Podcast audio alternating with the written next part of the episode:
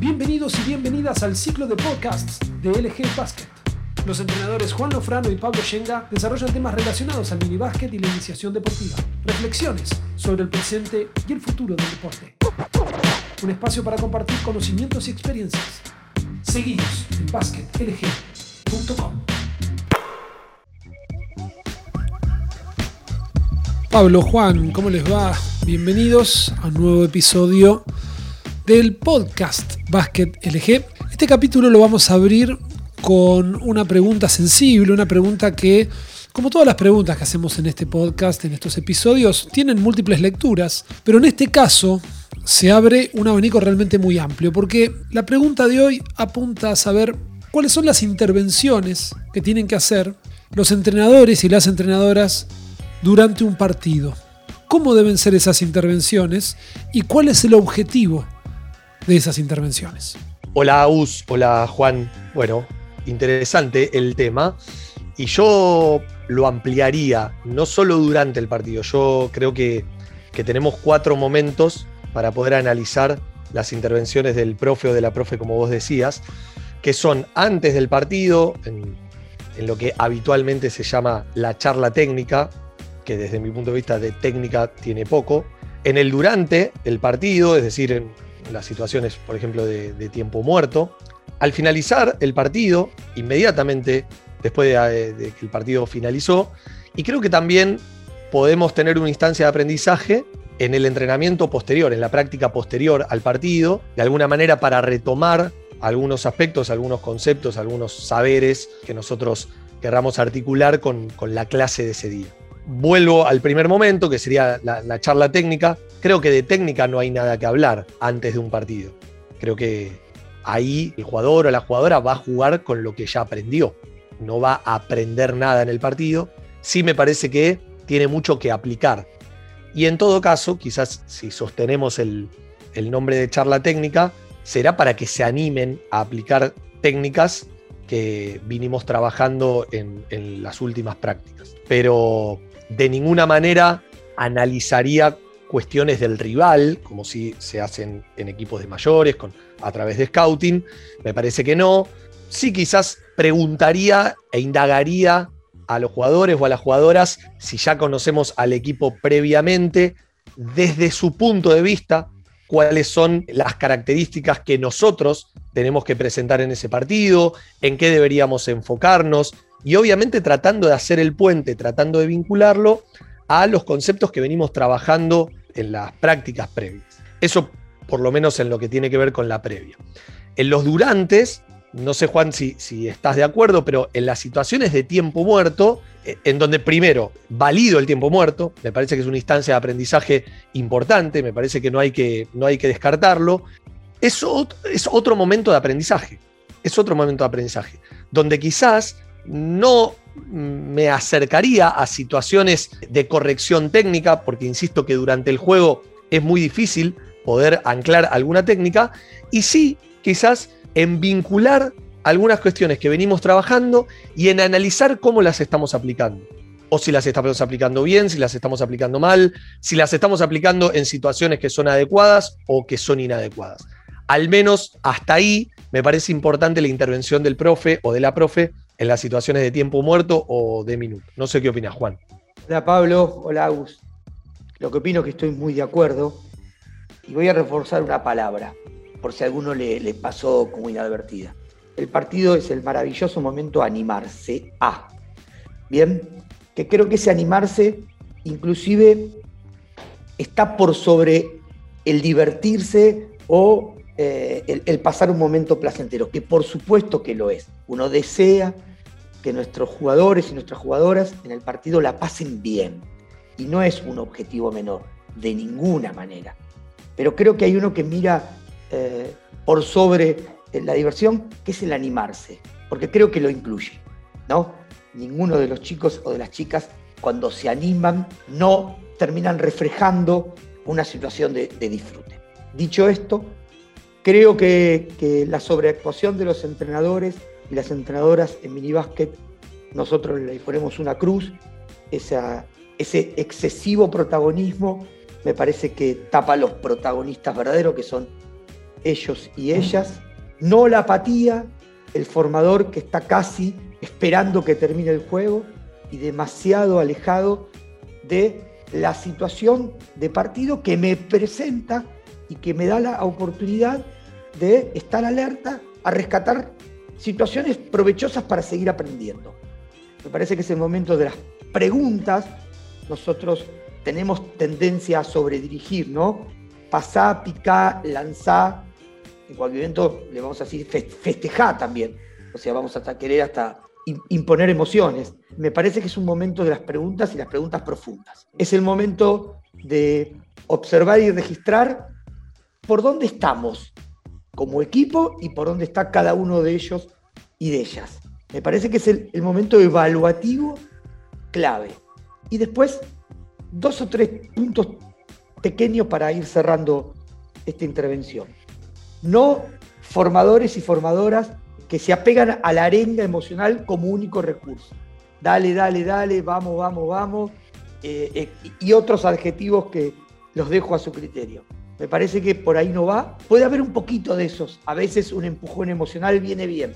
El tema es cuando solamente nos limitamos a eso o las consignas vacías, ¿no? Tira bien, pasa bien y es la idea, profe. Lo necesito a usted para que me dé una mano. Ayúdeme, pero eh, a veces no nos damos cuenta y vivimos reclamando resultados, como si los chicos y las chicas no lo desearan. Bueno, lo que tenemos que hacer es ayudarlos a que eso suceda. Recién Pablo hacía una diferenciación correcta entre las intervenciones antes y después del partido. Haciendo foco en el partido puntual, me gustaría saber cómo es la intervención cuando un jugador está haciendo las cosas bien, si hay que remarcárselo o no, y cómo y cuál es la intervención cuando un jugador está haciendo las cosas mal. Por ejemplo, que no está respetando la dinámica del equipo o que no está llevando al campo de juego lo que se practicó en la semana. ¿Cómo es la estrategia en ese sentido? Yo creo que todo el tiempo hay que enseñar. Creo que cualquier situación que suceda en el juego tiene que ser una posibilidad de aprendizaje. Pero cuando digo cualquier situación, obviamente que incluyo a lo que vos decís, alguna buena acción o alguna acción quizás no tan buena, eh, pero también una equivocación o un acierto del árbitro, también aplaudir el gol de un rival, también una buena acción o una mala acción de un familiar eh, desde la tribuna. Me parece que todas las cosas que suceden en el juego pueden ser una posibilidad de aprendizaje para los chicos y una posibilidad de enseñanza para nosotros. ¿De quién depende? De la intervención del profesor. Ahora, respondiendo a tu pregunta de cómo se interviene, yo creo que si nosotros vemos que el común del grupo, el común del equipo, está cometiendo un error, me parece que la corrección tiene que ser general, tiene que ser hacia todos. Si el error es muy puntual, me parece que la corrección tiene que ser puntual, sin dejar en evidencia, sin exponer, tratar de que pase desapercibido para el resto del grupo y enfocarme en aquel o aquella jugador, jugadora o jugadora que cometió el error y que tengo que corregir. Pero me parece que se corrige y se corrige siempre. Es importante encontrar un equilibrio. No tengo que estar todo el tiempo sobredirigiendo el partido y destacando cada acierto, cada error, pero tampoco, como decía Juan, ser apático y estar con las manos en los bolsillos prestándole atención a otra cosa. Y lo último que me gustaría agregar es no condicionar la intervención al resultado del partido. Yo tengo que intervenir pase lo que pase. El resultado del partido es independiente a mi capacidad de intervención. Yo tengo que poder intervenir todo el tiempo. Me molesta mucho cuando algunos entrenadores o algunas entrenadoras, si van ganando, están muy al frente del banco de suplentes y están muy, en un rol muy protagónico. Y si vamos perdiendo, nos sentamos y, y tratamos de pasar desapercibido. Me parece que todo lo contrario todo lo contrario. Cuanto más nos necesitan nuestros jugadores y nuestras jugadoras, es cuando las cosas no están saliendo bien, no cuando la cosa fluye. Agus, para cerrar, eh, y Pablo, vamos a dejar como algunas preguntas para, para todos nuestros colegas. ¿Cómo podríamos aprovechar más el partido y lo que rodea el partido, no? A veces no nos damos cuenta y tenemos entre 15 y 20 minutos de lo que llamamos entrada en calor no me quiero meter en terrenos fisiológicos. Y si aprovechamos ese tiempo como para poder seguir sumando técnica individual, o resolución de problemas. A veces tenemos ahí minutos valiosos que son los que no nos sobran en la semana y podríamos tranquilamente aprovecharlos para seguir desarrollando el 1 por 0, que es lo que vamos a usar, o para jugar uno contra uno, y repensar la forma de la llamada entrada en calor. Me hiciste pensar con lo de charla técnica, Pablo. Me encantó. ¿Qué tendrá de técnica? ¿Qué hacemos con los entretiempos? Les damos unos discursos enormes de muy poca recepción por el momento en que se encuentra el chico, o nos juntamos con el otro equipo y hacemos juegos. Juegos con intencionalidad, ¿eh? Y aprovechamos ese momento para no alejarnos tanto del, del rival o interactuar con ellos. Y cuando termine el partido, tendremos esos, esas situaciones metacognitivas para decir, ¿cómo nos fue? ¿Qué aprendimos? ¿Qué hicimos bien? ¿En qué debemos mejorar? Esos tickets de salida que nos encanta nombrar a la metacognición desde ese lugar. ¿No? Me parece que el partido tiene muchas más cosas ¿sí? que ganar y perder. ¿Y cómo son las intervenciones post partido? Ya se jugó, terminó, nos encontramos en la primera práctica de la semana. ¿Cómo se interviene en esa situación?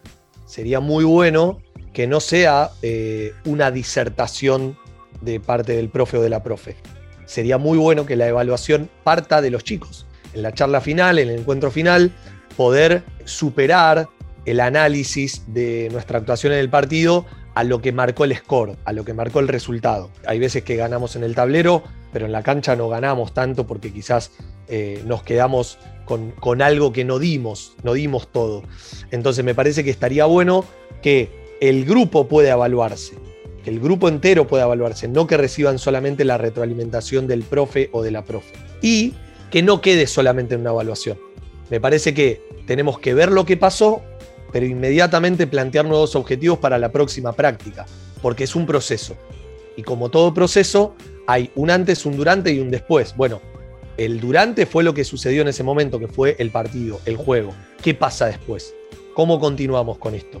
Si la evaluación fue que eh, no estuvimos tan precisos en la dinámica de los pases, o no tuvimos situaciones de desmarque, con lo cual dependimos mucho de la conducción, del dribbling y del juego individual. Bueno, ¿qué vamos a hacer con esto?